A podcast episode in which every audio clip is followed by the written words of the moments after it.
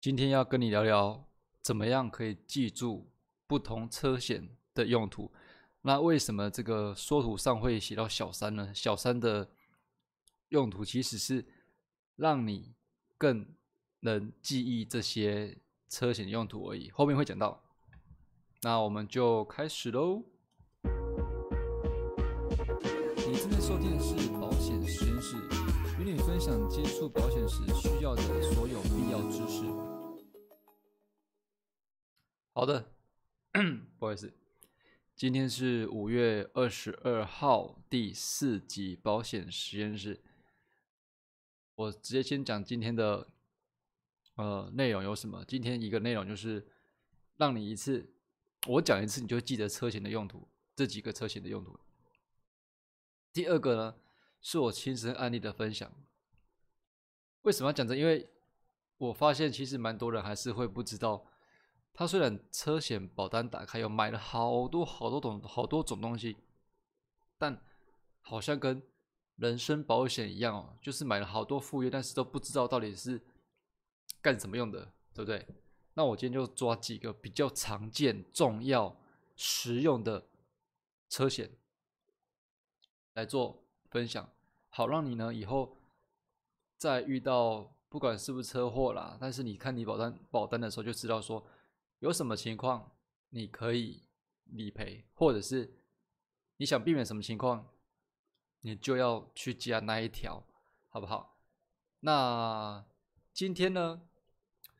呃，今天内容是这样子。不过在进入说明之前啊，如果你曾经像我一样有发生过车祸，当下就已经够担心，然后又紧张，在接下来几天跑流程的时候呢？偏偏又求助无门，为什么求助无门？因为可能你不知道你们的窗口是谁，没有人可以告诉你这些流程该怎么做。如果你有跟我一样的经验呢，那这里有一个网页可以给你参考看看，三个 W 点 K C 样的 T W 斜线 C A R，K C 样就是凯中嘛，我姓杨啊，对不对？凯中杨，所以。网址就是 k c y a n g 点 t w 斜线 c a r，哦，到这网址去，你就可以希望有办法让你以后再避免发生这样的事情。好，那我们先进入进入这个第一页，一次就记得车险的用途。第一个是强制险，强制险大家都知道吧？没有保会被罚钱啊，是不是？但是至于它的内容到底是赔给谁、赔什么，说真的，有多少人知道？我不知道，我就知道，呃，没有保会会会被罚而已，所以我就去保这个。啊，也因为没有保被会被罚，所以我也只保这个。很多人是这样子，很多人这样子，没错。OK，好。我来，哎，我应该开个图给你们看一下。如果如果是听 podcast 看不到图没关系，我会讲这个表。这个表呢，上面显示的就是本车，就是我自己的车，跟对方的车或者是他人两边这个强制险会分别赔什么哦。这个项目呢，有本车驾驶、本车乘客、本车车子损失。以及对方驾驶、对方乘客、对方车子损失，还有路人哦，反正只要不是本车的项目，都把它归在对方那边。那在这几个项目，本车对不起，在这几个项目强制险会赔什么呢？你看到这个表，你就知道说哦，很清楚，强制险会赔本车的乘客，也会赔对方的。乘客、对方的驾驶还有路人，那是你现在看到画面，你会觉得哦，那我知道了。但是我跟你讲，不用五分钟，后面你肯定忘记了，因为我以前就是这样子，所以我发明了一套记忆方法，就记住了。怎么记呢？强制就看强强制险这两个两个字，强制有谁是可以被你强制或强迫的？本车乘客。你可以强迫他说：“你给我下车，对不对？”强制下车，强迫他下车。那对方呢？对方驾驶，你可以说，哎，对方驾驶强迫对方驾驶下车，强迫对方乘客下车，强迫路人下，路人不是路人不是下车了，强迫路人你给我上车，哎，对不对？所以你就知道哦，强制的部分是可以针对本车的乘客以及对方所有其他人，包含路人。那为什么强制没有赔本车驾驶自己呢？你自己讲讲看，对自己讲说，对自己讲，你给我下车，对自己讲，这不是很白痴吗？所以这就很清楚了，强制你可以强制谁呢？强制你自己以外的人。所以再重复一次，本车乘客可以，你可以强迫他嘛，强制他下车，还有对方驾驶、对方乘客以及路人，是不是？就记起来了。好，那下一个。我这边写的是第三人，第三人是什么呢？就是第三责任险呐。那第三人要怎么记呢？看到这三有没有？就让我想到什么？不是，不是让我想。好了，看到这三呢，就想到什么？小三，对不对？就是我缩图打的那个。为什么用小三来记呢？因为你看这个表，第三人。本车的部分是完全没有赔的哦，连本车乘客都没有理赔哦，全部赔什么？赔对方的驾驶，赔对方的乘客，理赔对方的车体损失，理赔对方的不是对，不是对方，对不起，理赔对方的车体损失以外呢，以及赔路人，所以完全都是赔别人的。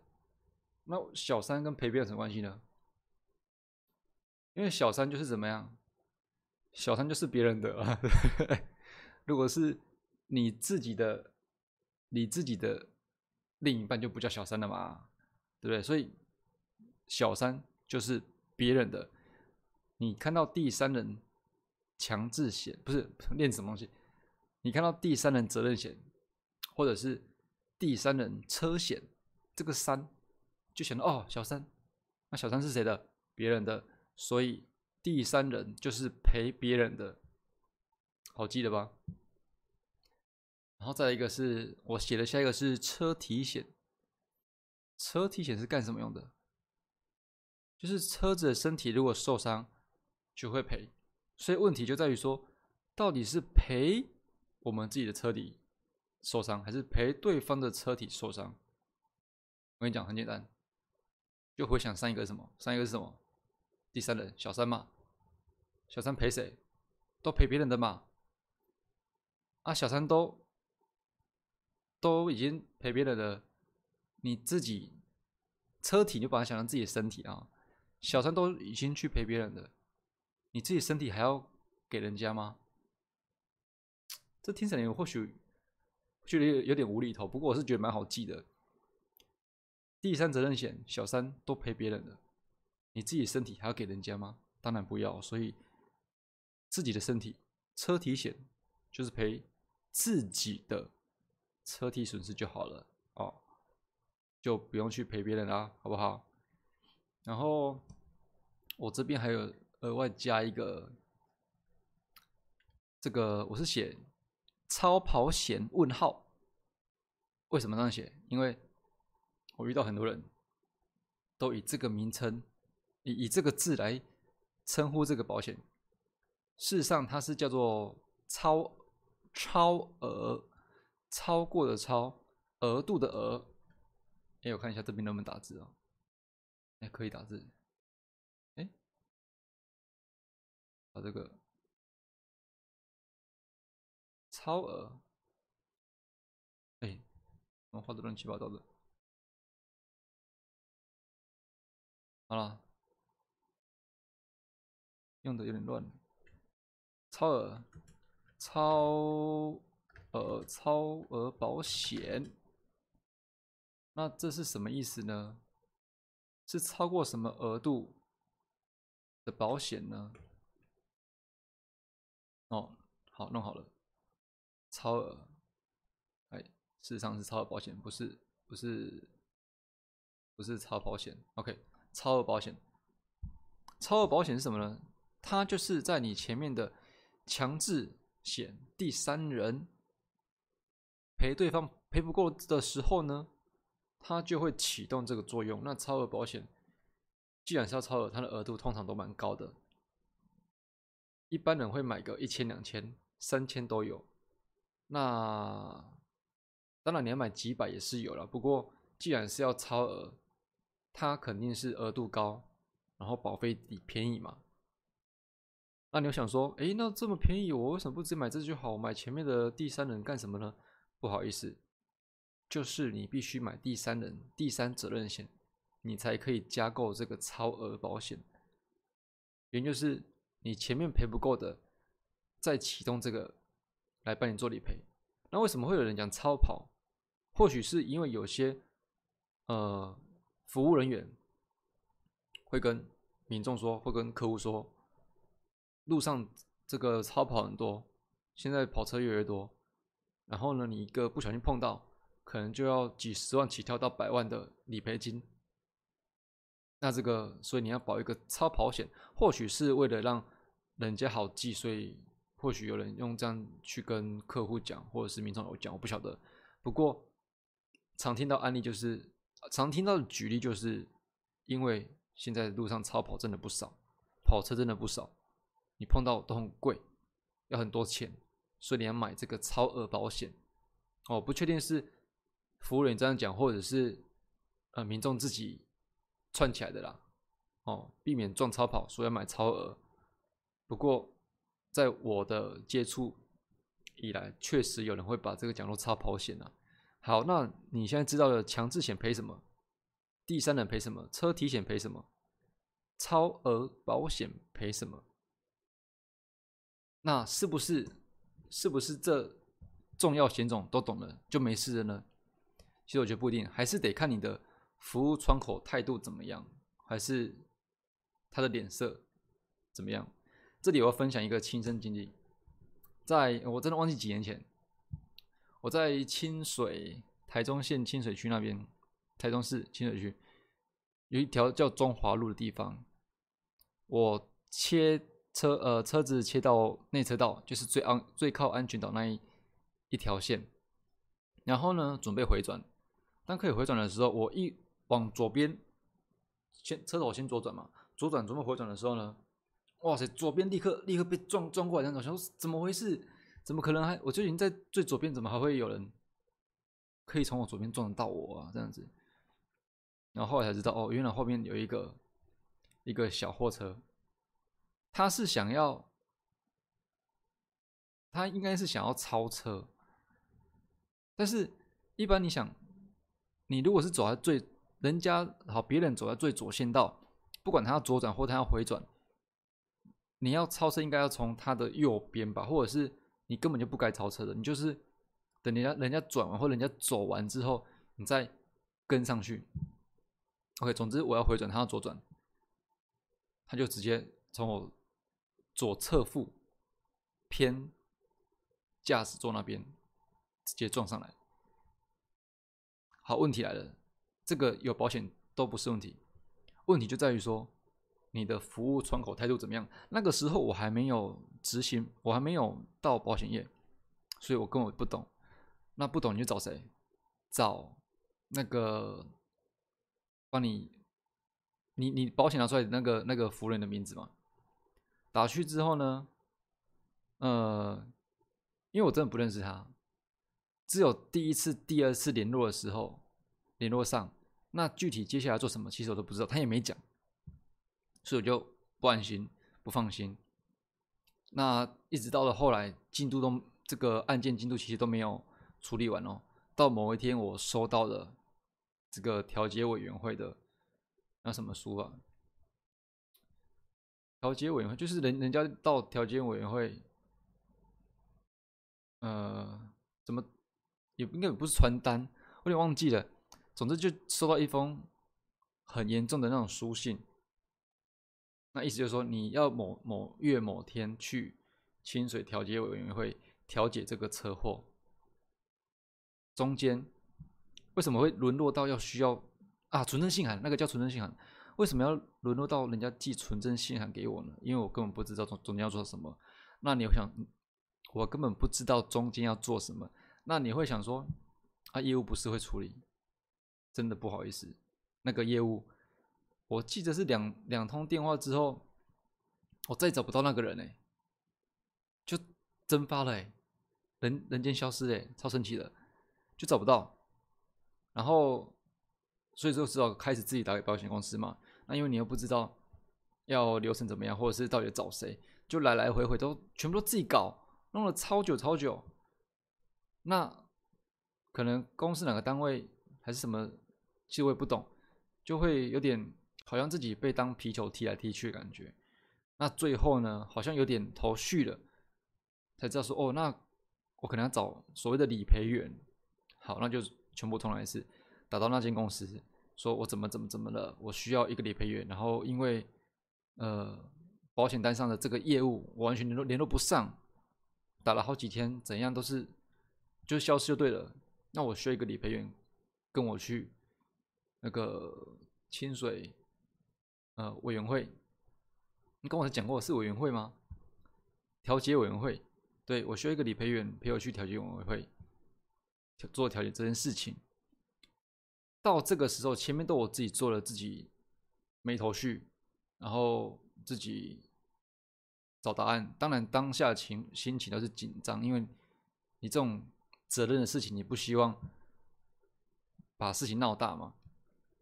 所以就是在那种情绪紧张不安情况下，然后你又呃求门无助的感觉，然后原本该是服务你的服务人员也没有这个人。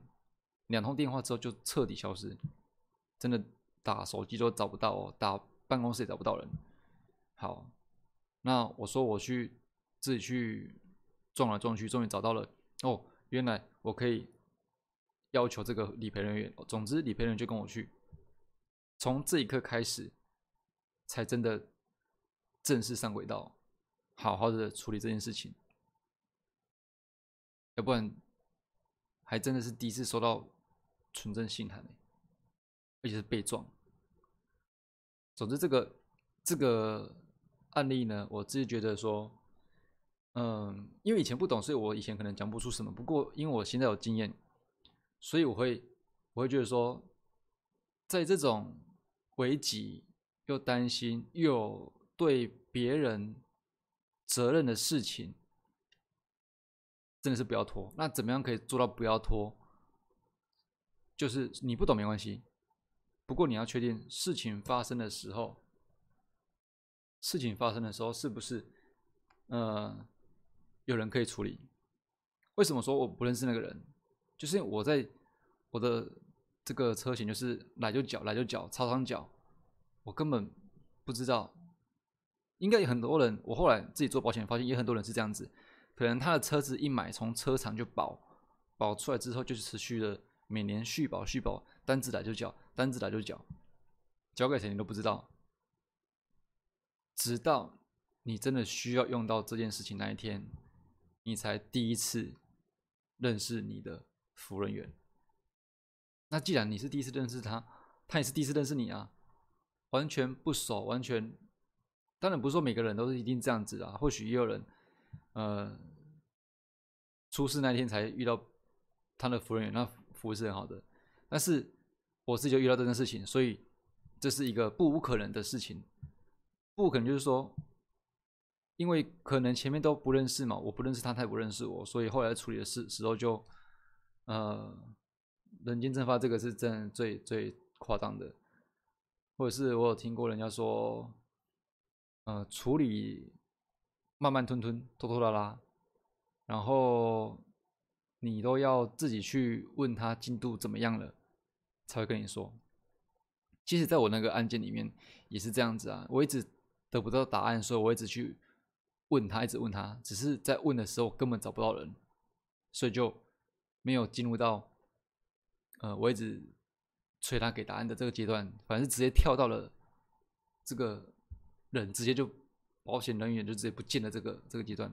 我还有听听过别人说是。案件办一办，就是那那个那个那个人他的车祸，给这个服务人员办一办，办到办到中途的时候呢，也找不到人，然后才去找公司，公司才说，哎，离职的，离职的这种状况是怎样？但所以我要讲的是说，嗯，这个原因很简单，为什么会发生这种事情？简单讲，就是你在发生事情之后，才真的第一次认识你的服务人员。但我前面讲过，不是说每个第一次认识服务员都会是每个服务员都是这样子啊。不过，如果是真的要车祸之后才第一次认识你的服务员，服务人员的确会有可能发生这样的遗憾。OK，好，总之就是这个案例跟大家分享。希望如果如果说你也遇过。不幸遇过，或者是你不想要以后去遇到这类事情，那我还是就回到刚一开始前头讲那个那个地方，可以建议你去看一下，或许可以呃有办法帮助到你。呃，这个网址是 k c y a n g 点 t w 斜线 c a r 斜线，我重念一次。三个 W 点 K C Y A N G 点 T W 斜线 C A R C A R 就是 car 嘛，车子那个，所以是 K C 一样打 T W 斜线 car 这样子。你如果说那有，哎，如果有没有什么征兆是有可能发生像我那样子的遗憾？有些征兆你可以先去判断一下。你不清楚你的车子到底什么情况下会理赔，或什么情况下不理赔，然后你不清楚你的紧急联络服务人员是谁，这个这个网页就蛮适合你去了解一下，因为当你不知道你的车子到底保什么，到底什么时候会理赔，什么时候不会理赔，不清楚你的紧急联系人是谁，就很有可能造成像我自己的。案例那样子，真的是得不偿失。因为这笔钱每年都要花嘛，啊，既然要花，你干嘛不把它花的清清楚楚，这样子好不好？那总之就是今天来跟大家分享这个案例啊，是希望可以让我们无法避免说，呃，一定能避免什么意外车祸，但是可以避免是在。发生之后处理的顺遂顺利，这可以提前做做准备。像如果你今天看到这影片或听到这音频，你就知道你有什么可以准备的，你有什么可以去检视的。OK，好了，那就这样子，今天的影片就我想就到这边吧。那如果你觉得哎，那个一次就记住车险的用途不熟的话，你可以再拉拉回去听一下。OK，那就这样子啦，拜拜。